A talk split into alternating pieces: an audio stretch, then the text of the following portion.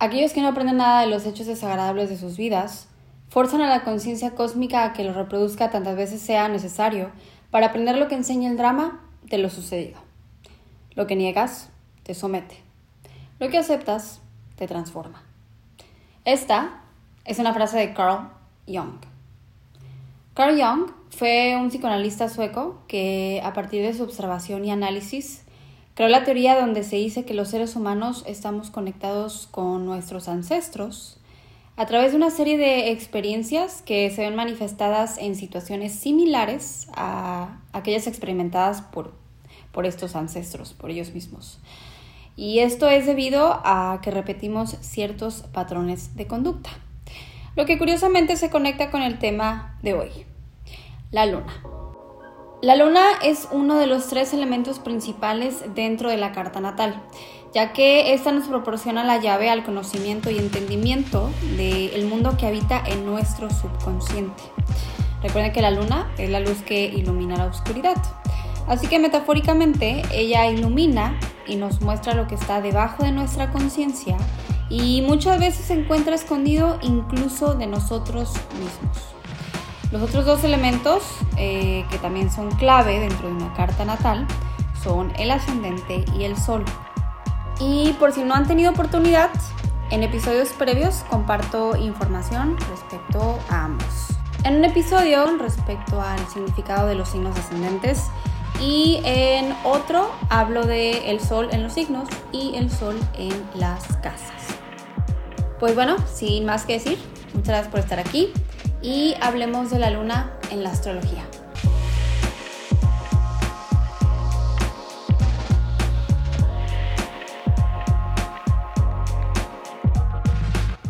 Dentro de la mitología griega, la luna es representada por la diosa Selene, misma que viene siendo hermana de Helios, el dios Sol, lo que nos da una idea del principio universal que existe entre la polaridad energética femenina y masculina al manifestarse entre estos dos luminarios.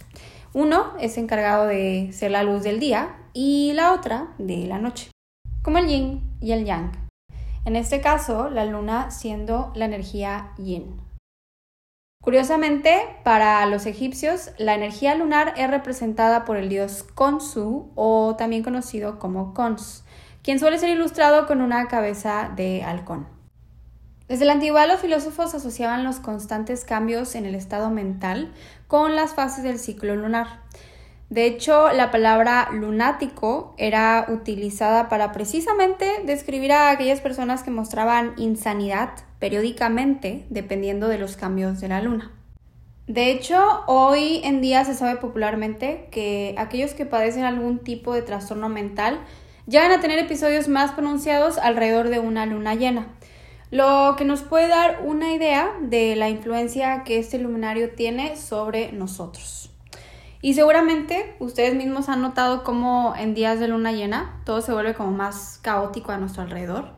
O simplemente notamos que otros se encuentran más reactivos o sensibles ante situaciones que requieren paciencia. La luna es regente del signo de cáncer.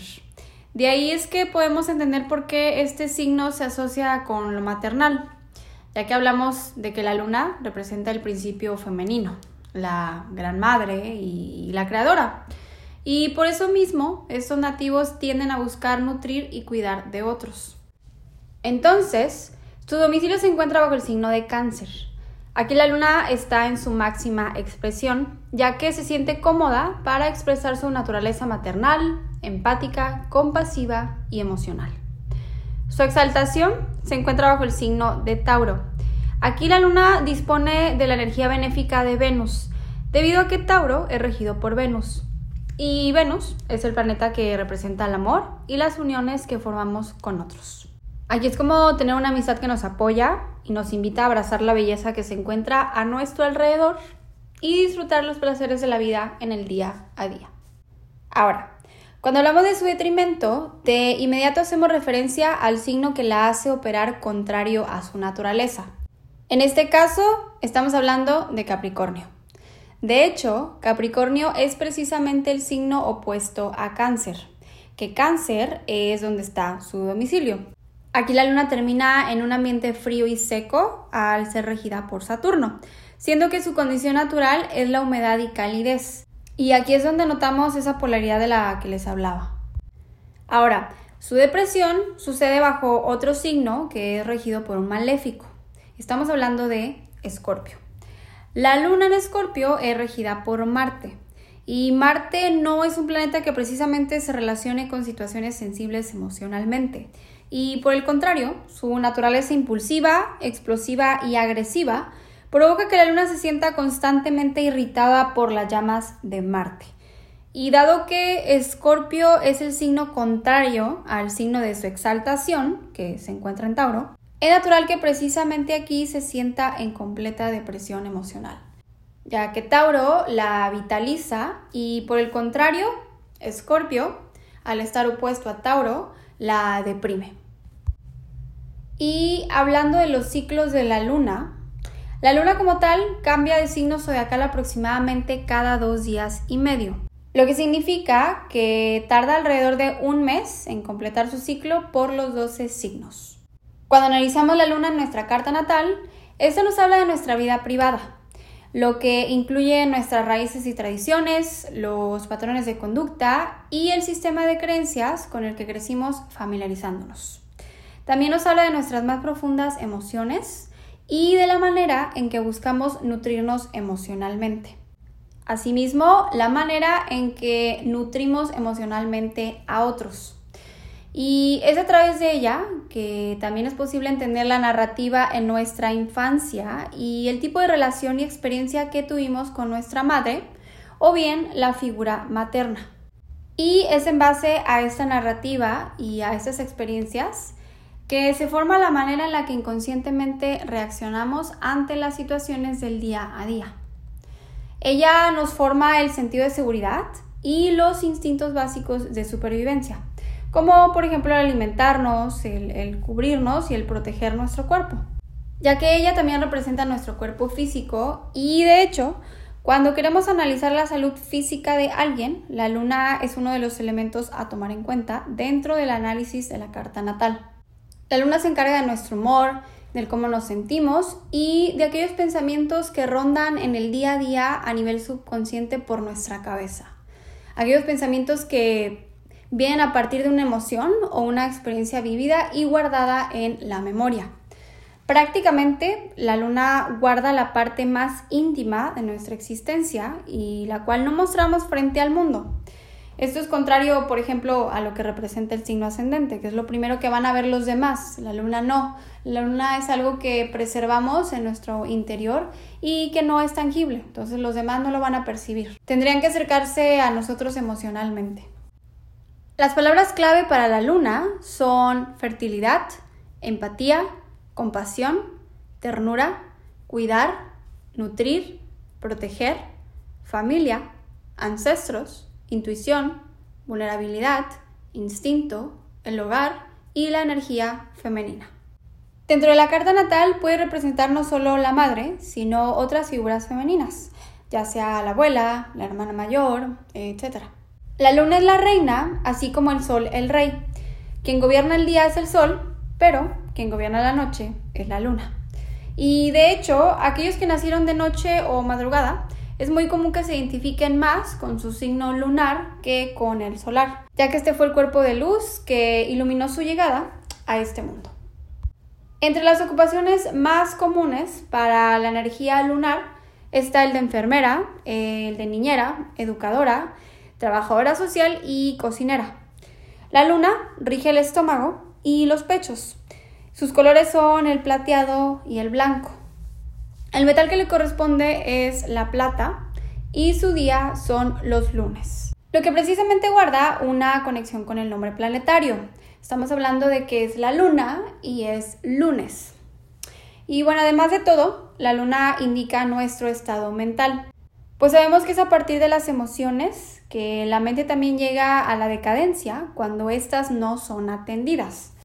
Así que si buscamos la manera de trabajar con nuestra sombra, es decir, con aquello pendiente de sanar y que escondemos en el olvido, Lo podemos hacer a través de un análisis de la luna, entendiendo la narrativa detrás de toda su relación con el resto de nuestra carta natal.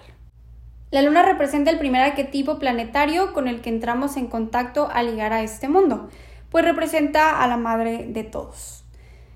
Y por ello, definitivamente la importancia tan crucial de entender a nuestra luna. En resumen, la luna es quien cuenta la historia de quién fuimos, quiénes somos y quiénes podemos llegar a ser. Y pues bueno, hemos llegado al final de este episodio dedicado a la luna. Si me escuchan por YouTube, los invito a que me comenten y compartan bajo qué signo tienen a su luna. De hecho, el próximo capítulo estaré compartiendo el significado de la luna en cada uno de los signos.